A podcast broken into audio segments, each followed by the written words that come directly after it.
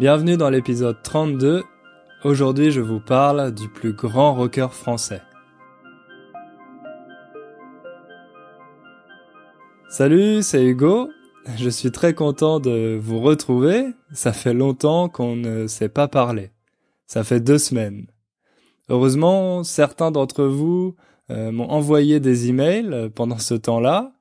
Manuel, Axel, Harry, Catherine, Mitchell. J'en profite pour euh, vous saluer et pour vous remercier. Comme je vous le répète souvent, je fais ce podcast pour euh, aider un maximum de personnes à apprendre le français. Moi, j'ai une petite idée de comment m'y prendre, comment le faire, mais c'est encore mieux quand vous m'écrivez pour me dire ce que vous aimez, ce qui vous plaît. C'est pour ça que je suis toujours très content quand vous m'écrivez pour me le dire. Ça m'aide énormément. Par exemple, j'ai compris que vous avez beaucoup apprécié l'épisode du Petit Prince. Pour moi, c'était une surprise parce que je ne savais pas si cette histoire vous intéresserait. Je pensais que vous voudriez m'entendre euh, présenter des sujets concrets, sur euh, la psychologie ou l'économie, mais apparemment vous préférez les épisodes où je vous raconte euh, une histoire. Celui sur euh, le Horla de Maupassant est un des plus populaires aussi. Maintenant que je sais ça, je vais faire plus d'épisodes dans ce style. Avant de commencer, je vous rappelle que si ce podcast est un peu difficile pour vous, il y a la transcription complète sur le site innerfrench.com. Elle vous aidera à tout comprendre. Aujourd'hui, je vais encore vous raconter une histoire, mais pas une histoire imaginaire, celle de la plus grande rockstar française. Si vous suivez l'actualité, dans les médias français, vous avez sûrement entendu parler de lui, car il est mort la semaine dernière, le 6 décembre. Il s'appelait Johnny Hallyday. Il est mort d'un cancer du poumon à l'âge de 74 ans, après 60 ans de carrière. 60 ans. Vous vous rendez compte? C'est énorme. Pendant sa carrière, il a sorti plus de 1000 chansons et fait encore plus de concerts. Quand on connaît la durée de vie des artistes actuels qui disparaissent après deux morceaux, on a du mal à imaginer ça.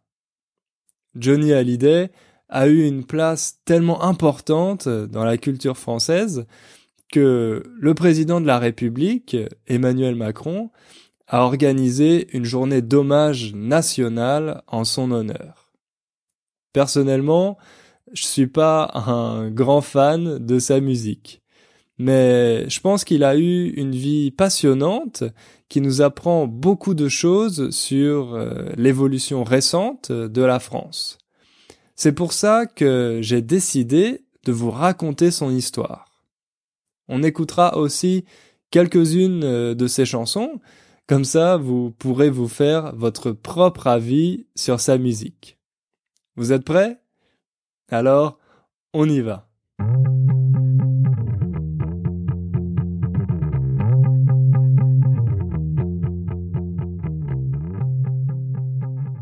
Johnny Hallyday, ça ne sonne pas très français, non? Évidemment, ça n'était pas son vrai nom. C'était son nom de scène un nom qu'il s'était choisi, son personnage. En réalité, l'homme dont nous allons parler aujourd'hui s'appelait Jean-Philippe Smet. Il est né en 1943 à Paris pendant la Seconde Guerre mondiale.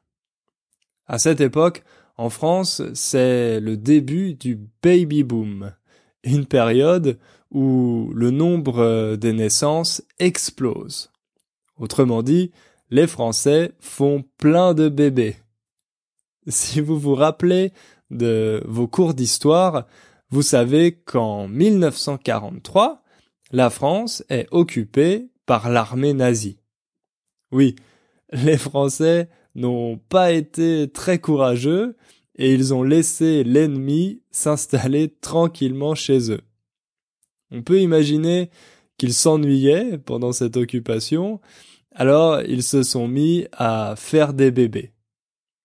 Se mettre à, c'est une expression qu'on utilise très souvent pour dire hmm, commencer à faire quelque chose.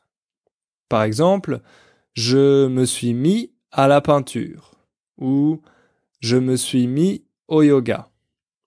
Donc, vers la fin de la Seconde Guerre mondiale, les Français retrouvent de l'espoir et se mettent à faire des enfants. Jean-Philippe est l'un d'entre eux, un de ces bébés du baby boom. Malheureusement, sa vie commence plutôt mal puisque son père, qui est belge, les abandonne, sa mère et lui, à la naissance. Sa mère est très jeune et elle ne se sent pas capable de s'occuper de lui, alors elle le confie à sa sœur, la tante de Jean-Philippe, qui a déjà deux filles. Le jeune Jean-Philippe grandit entouré d'artistes, car dans cette partie de la famille, il y a des danseuses et des musiciens. Pendant son enfance, il voyage avec euh, sa tante et ses cousines qui font des tournées européennes dans les cabarets. Donc vous voyez que très tôt, il vit dans le monde du spectacle.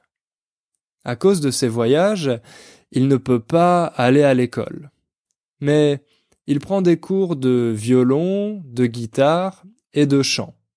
Il apprend à chanter. Après cette tournée, la famille de Jean-Philippe euh, revient s'installer à Paris. C'est à ce moment-là qu'il va découvrir sa vraie vocation, ce qu'il veut faire de sa vie. Il a 14 ans quand il se rend au cinéma pour voir un western. Mais il se trompe de salle et il arrive à la séance d'un autre film d'un style très différent. Sur l'écran, il voit pour la première fois la star américaine Elvis Presley. C'est le film Loving You. Au début, ça ne lui plaît pas vraiment. Mais quand Elvis commence à chanter, toutes les filles de la salle crient et se mettent à danser. Le jeune Jean-Philippe comprend alors le pouvoir du rock and roll et il décide immédiatement de devenir la première rockstar française. Il rentre chez lui et il s'entraîne à imiter Elvis devant son miroir, à bouger et à chanter comme lui. Les gens de sa famille se moquent un peu de lui, mais ils décident de le soutenir. Ils se cotisent pour lui acheter une guitare électrique. Se cotiser, ça veut dire réunir euh, de l'argent pour offrir un cadeau à quelqu'un. Le jeune homme décide de changer de nom, de prendre un nom qui sonne américain. Il choisit Johnny Hallyday. Le rock devient sa passion. Il achète euh, tous les vinyles des grands rockers américains et il apprend à jouer leurs chansons. Il répète dans sa chambre pendant des heures et des heures. Ses amis du quartier le soutiennent. Ils pensent que leur ami, Johnny, a le potentiel pour réaliser son rêve. Johnny donne ses premiers petits concerts dans des cafés qui acceptent de le laisser jouer. Malheureusement, personne n'écoute de rock à cette époque euh, en France. Aux États-Unis et en Angleterre, c'est un genre qui est déjà très populaire, mais en France, ça n'est pas la même histoire. Les clients des cafés, qui entendent le jeune Johnny, ne comprennent pas ce qu'il chante. Ils n'aiment pas sa façon de bouger à la Elvis. En plus, Johnny a le trac. Avoir le trac, c'est une expression pour dire avoir peur avant de faire quelque chose en public, comme euh, chanter par exemple. Donc, le jeune Johnny a le trac. Il est stressé et ses performances ne sont pas très bonnes. Johnny commence à douter.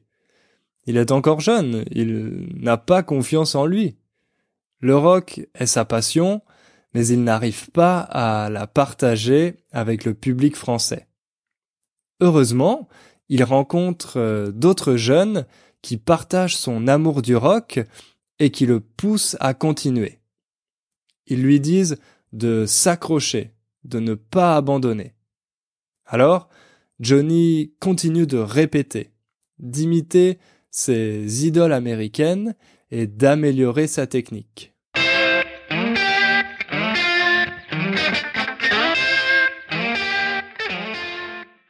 Le contexte euh, commence à changer en France car nous sommes au moment des Trente Glorieuses. Les Trente Glorieuses, c'est le nom qu'on a donné aux 30 années qui ont suivi la Seconde Guerre mondiale, pendant laquelle les principaux pays développés ont connu une croissance économique très forte et rapide.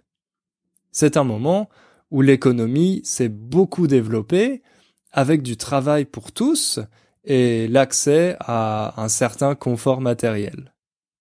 Dans ce contexte, les jeunes commencent à rêver d'un nouveau monde. Ils s'affirment comme un groupe différent des enfants et des adultes. Ils ont leur propre mode, leur propre code, leur propre musique. Et justement, le rock devient un de leurs styles préférés. Les premiers clubs rock apparaissent à Paris et évidemment, le jeune Johnny y donne ses concerts. Là, le public apprécie enfin ses performances et il prend confiance en lui. À 17 ans, il est invité dans sa première émission de radio et quelques mois plus tard, on lui propose d'enregistrer ses premiers titres. On est en 1960. Le premier vinyle de Johnny Hallyday sort avec euh, quatre morceaux, dont un qui s'appelle Laisse les filles.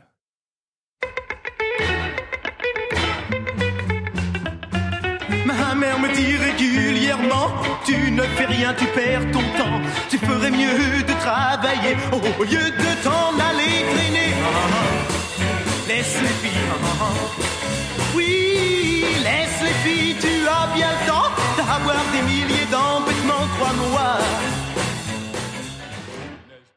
Vous voyez dans ce morceau, on comprend quelle est la préoccupation principale du jeune Johnny. Les filles. C'est en partie pour elle qu'il s'est plongé dans le rock and roll et grâce à ses premiers succès, il a enfin des arguments pour les séduire. Après son premier vinyle, la carrière de Johnny Hallyday est lancée. Il joue à l'Olympia, la salle de concert la plus mythique de Paris, et il devient officiellement l'idole de sa génération. C'est le début d'une longue carrière qui va durer plus de 50 ans.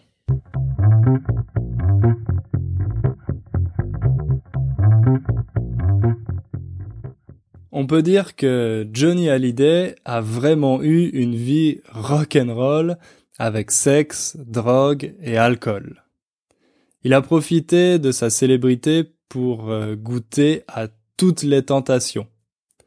Comme beaucoup de rockers, Johnny était un amoureux de motos, surtout des Harley Davidson.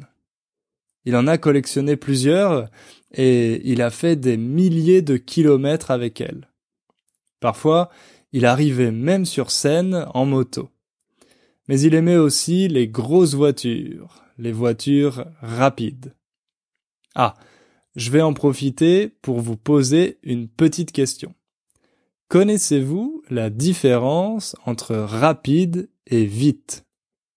Souvent, mes élèves ne la connaissent pas, mais elle est très importante. Rapide est un adjectif. On l'utilise avec un nom. Par exemple, une voiture rapide. Vite, ça n'est pas un adjectif, c'est un adverbe. On ne peut pas dire la voiture vite, car il n'y a pas de verbe. Vite, il faut l'utiliser avec un verbe comme la voiture va vite. Rapidement, c'est aussi un adverbe que vous pouvez utiliser à la place de vite. Donc, Johnny n'avait pas peur de rouler vite, très vite. Dans sa vie privée aussi, il n'avait pas peur des excès. C'était un gros fêtard. Un fêtard, c'est quelqu'un qui aime faire la fête. Et Johnny, faire la fête, il adorait ça. Après ses concerts, il trouvait toujours un bar ou un club qui restait ouvert jusqu'au matin. À ces fêtes, il y avait toujours beaucoup d'alcool et de drogue. Johnny a avoué plusieurs fois qu'il euh, consommait de la cocaïne. Avec un tel style de vie, personne n'a été surpris quand Johnny a commencé à avoir des problèmes de santé. Mais vivre jusqu'à 74 ans avec un tel style de vie, personnellement je trouve que c'est une belle performance. Comme vous pouvez l'imaginer, sa vie sentimentale a été très agitée elle aussi. Il s'est marié pour la première fois quand il avait 22 ans avec une jeune chanteuse très populaire, Sylvie Vartan. Ensemble, ils sont devenus un des premiers couples people. Oui, je sais que c'est un peu bizarre, mais en français, on utilise le mot people pour parler des personnes connues, des célébrités. Il y a par exemple les magazines People qui publient des photos de paparazzi, des articles sur la vie privée des chanteurs, des acteurs, etc. Donc, quand Johnny Hallyday et Sylvie Vartan se marient, c'est un peu le début de la presse people en France. Les médias publient des photos du couple et ensuite de leur premier enfant, David. Les Français sont très curieux. Ils veulent tout savoir sur ce jeune couple beau, riche et célèbre. Mais assez rapidement, les ennuis arrivent. Les disputes se multiplient dans le couple. Sylvie comprend que vivre avec un rocker, ça n'est pas facile tous les jours.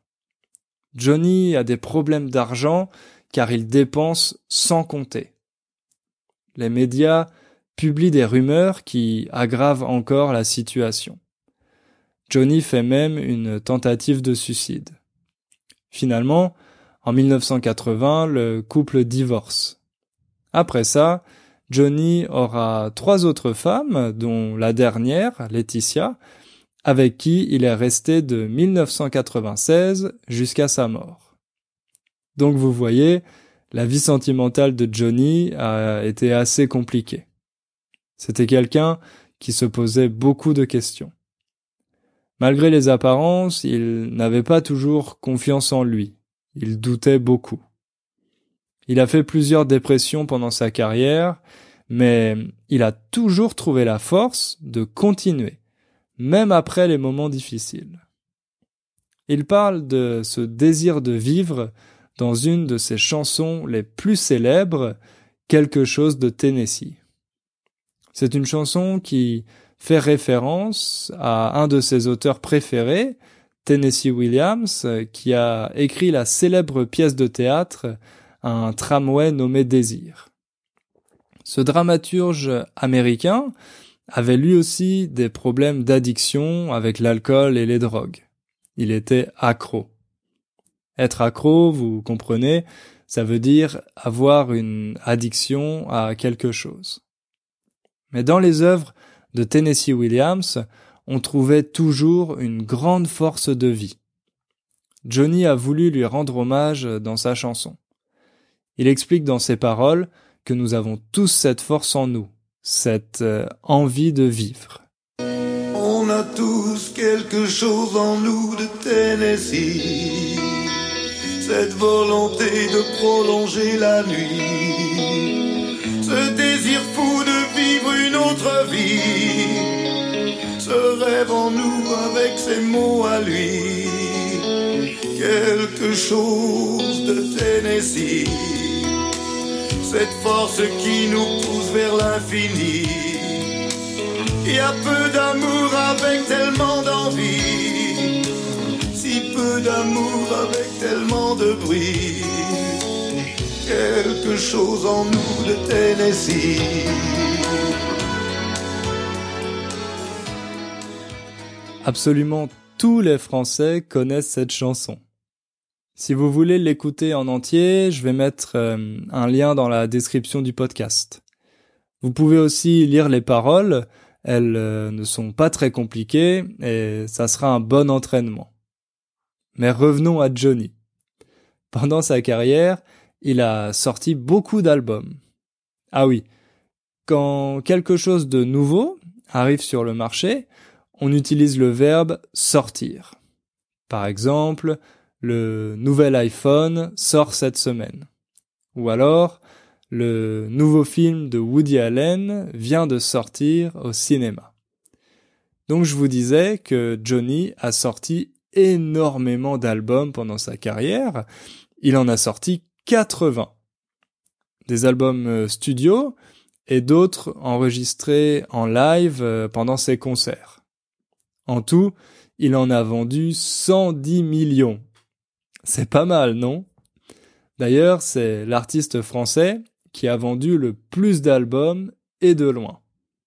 Forcément, tous ces albums n'ont pas eu le même succès. Certains étaient même très mauvais. Mais la grande force de Johnny Hallyday, c'est qu'il a réussi à s'adapter, à évoluer. Il était très ouvert aux nouveaux styles musicaux et il n'avait pas peur d'expérimenter. Par exemple, en 1966, il a invité Jimi Hendrix à faire les premières parties de ses concerts en France. C'est assez drôle d'imaginer ça. À cette époque, Jimi Hendrix euh, n'était pas encore connu. Mais Johnny Hallyday venait de découvrir le rock psychédélique et il avait envie de faire connaître euh, Jimi Hendrix euh, aux Français. Sur YouTube, vous pouvez trouver une vidéo filmée dans les coulisses d'un de ces concerts. Les coulisses, c'est l'endroit où les artistes se préparent pour un spectacle. On utilise souvent l'expression en coulisses quand quelque chose se prépare et est caché au public. Bref, on peut dire que Johnny a gardé le goût du rock toute sa carrière, mais qu'il a essayé des genres différents. D'ailleurs, Johnny a aussi essayé différents domaines artistiques car il a fait du cinéma comme son idole Elvis. Il a joué dans 23 films avec des grands réalisateurs comme Jean-Luc Godard ou Claude Lelouch. Avec son charisme et son physique, c'était un très bon acteur. Il a même fait un peu de théâtre à la fin de sa carrière. Cependant, s'il est aussi célèbre en France, c'est surtout grâce à ses concerts. On disait que Johnny était une bête de scène. Une bête de scène, c'est un artiste qui est très charismatique et qui enflamme son public avec ses spectacles. Et c'est vrai que les concerts de Johnny étaient toujours des moments extraordinaires pour ses fans. Même si les billets étaient chers, ses fans faisaient tout pour venir à chacun de ses concerts, car c'était toujours des shows incroyables. Par exemple, Johnny adorait faire des entrées spectaculaires en moto ou en hélicoptère. On peut dire qu'il a été un des premiers à accorder tellement d'importance à la scénographie. Pour lui, ces spectacles devaient être euh, plus que des concerts. Ils devaient être euh, des expériences inoubliables. En tout, il en a donné plus de 3200. Il s'est même produit aux États-Unis, à Las Vegas, en 1996, où il a fait venir 5000 fans en avion. Et c'est un des rares artistes français à avoir rempli le Stade de France ou donné un concert au pied de la tour Eiffel. D'ailleurs, ça a été le plus grand concert en plein air, en extérieur, donné dans la capitale. Imaginez un peu l'ambiance avec des titres comme Allumer le feu.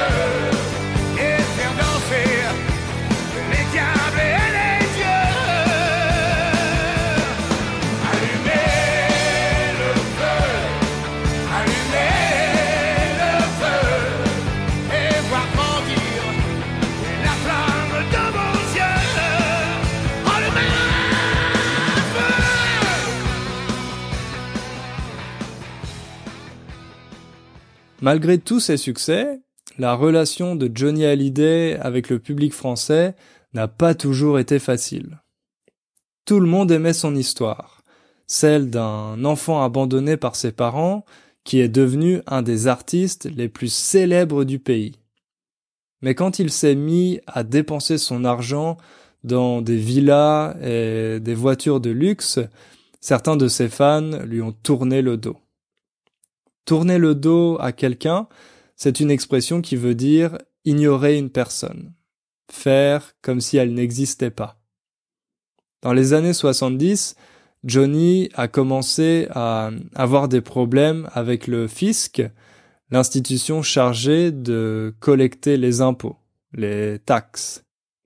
Une partie des Français a commencé à penser que Johnny ne respectait pas la loi qu'il ne respectait pas le système. La situation s'est encore aggravée quand il a décidé de déménager en Suisse pour payer moins d'impôts. À ce moment-là, il a été très critiqué, même par le président Jacques Chirac qui était au pouvoir. Mais le phénomène Johnny Hallyday est aussi intéressant car il illustre la division entre deux catégories de Français.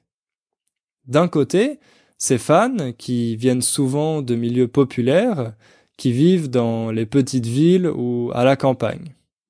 Ah, faites attention, l'adjectif populaire a plusieurs significations en français. Vous savez que populaire peut vouloir dire apprécié par beaucoup de personnes. Comme par exemple un film populaire.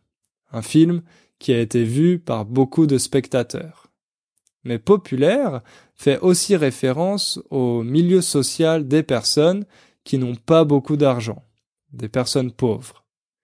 Donc ici, je veux dire que les fans de Johnny Hallyday appartiennent souvent à ce groupe social.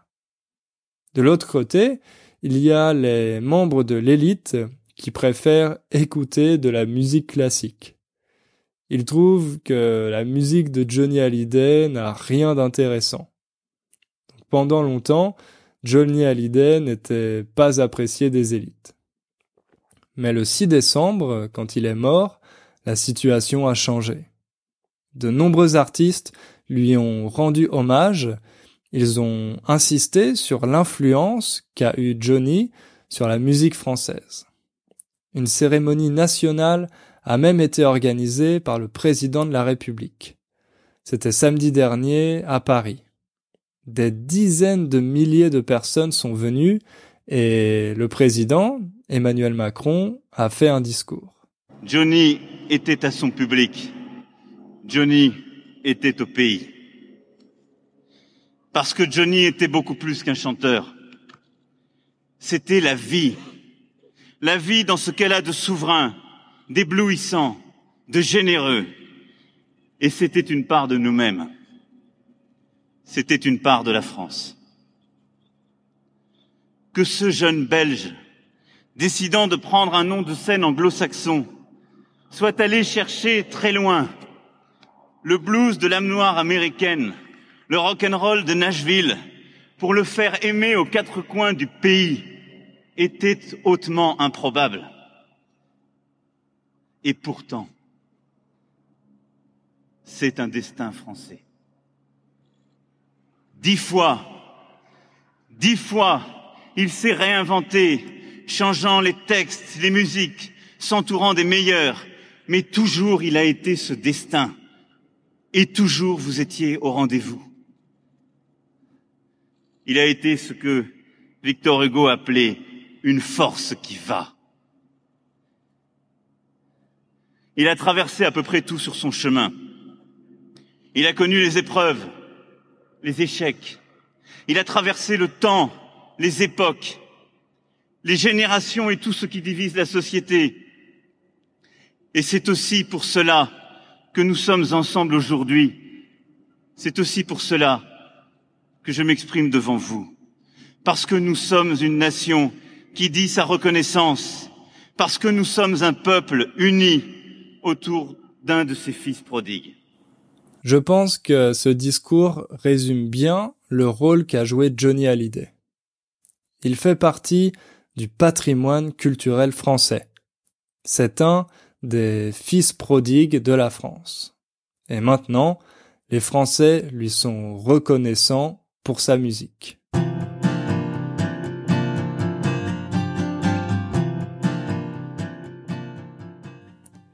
On arrive à la fin de ce podcast. J'espère qu'il vous a donné envie d'écouter quelques chansons de notre Johnny national. Si vous voulez des suggestions de musique française un peu plus moderne, vous pouvez aussi aller sur euh, la chaîne YouTube euh, Dinner French. Vous trouverez une playlist avec plein de bons artistes. Et pour finir, si vous voulez m'aider moi, si vous voulez m'encourager, vous pouvez laisser une évaluation sur iTunes ou sur Facebook. D'ailleurs, merci à toutes les personnes qui l'ont déjà fait. Je lis tous vos commentaires et ils me motivent à continuer mes efforts. Maintenant, je vous dis rendez-vous dans deux semaines pour un nouvel épisode et en attendant, n'oubliez pas de faire un peu de français chaque jour. Bye bye